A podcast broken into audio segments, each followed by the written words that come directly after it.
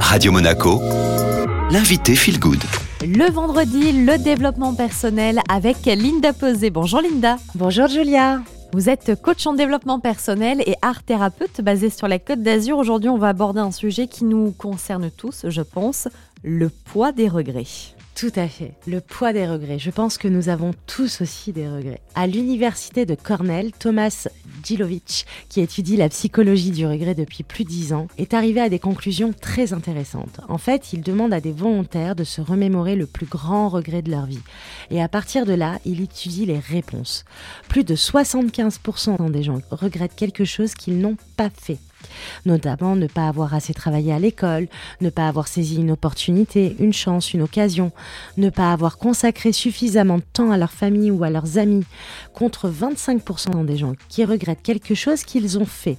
Donc c'est super intéressant parce qu'en gros, il y a 75% des gens qui regrettent ce qu'ils n'ont pas fait, contre 25 qui, eux, regrettent ce qu'ils ont fait. Il y a beaucoup d'études comme ça euh, qui prouvent qu'en effet, euh, on regrette pas mal de choses euh, à un certain moment donné.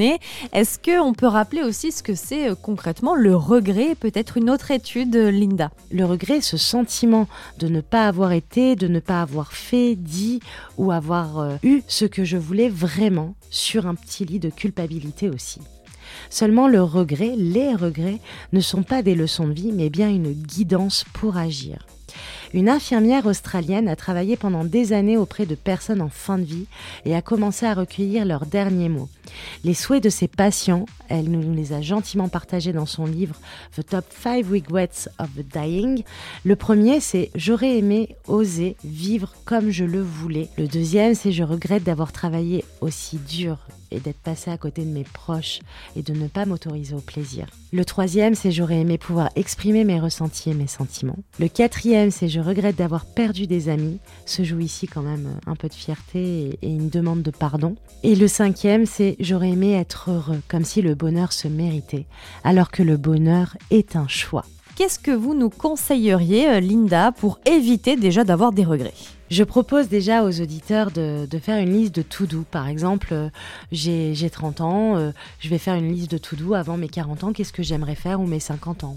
Ou si cela semble peu évident, parce que ça laisse une deadline assez short, hein, 10 ans, ça, passe vite, hein, n'est-ce pas? Eh bien, on peut se faire une liste de choses qu'on aimerait faire ben, avant de mourir et puis tout simplement commencer à les réaliser, à faire ce qui est accessible. Puis les grands projets viendront au fur et à mesure, car énergétiquement, nous donnons une nouvelle impulsion, une nouvelle vibration, et ainsi l'énergie créatrice se met en œuvre.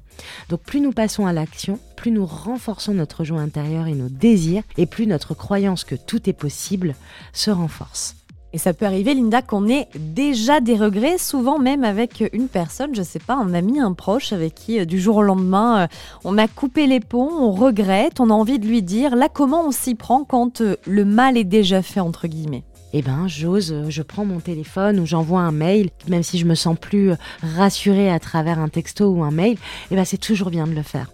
Et si cela n'est vraiment pas possible car ça nous coûte trop, attention, attention, notre petit ego, ou bien parce qu'il est déjà trop tard, la personne est trop loin de nous, eh bien il existe deux exercices libérateurs. Écrire une lettre où l'on pose tout ce qu'on a à dire à cette personne ou à cette situation, ou bien mettre une chaise vide en face de soi, s'asseoir en face et dire à haute voix ce qu'on pense tout bas ou tous ses ressentis enfouis et de le faire vraiment euh, de manière symbolique. Et c'est très libérateur. Ensuite, nous pouvons aussi nous pardonner, tout simplement, car nous avons tendance à nous comparer entre notre moi d'aujourd'hui et notre moi du passé. Et justement, dans le passé, notre niveau de conscience était différent, probablement moins éveillé. Et donc, toutes ces expériences vécues entre-temps, euh, si on reprend euh, cette situation euh, de regret, eh ben, elles nous ont permis d'évoluer, de grandir et d'apprendre de ne pas refaire la même chose.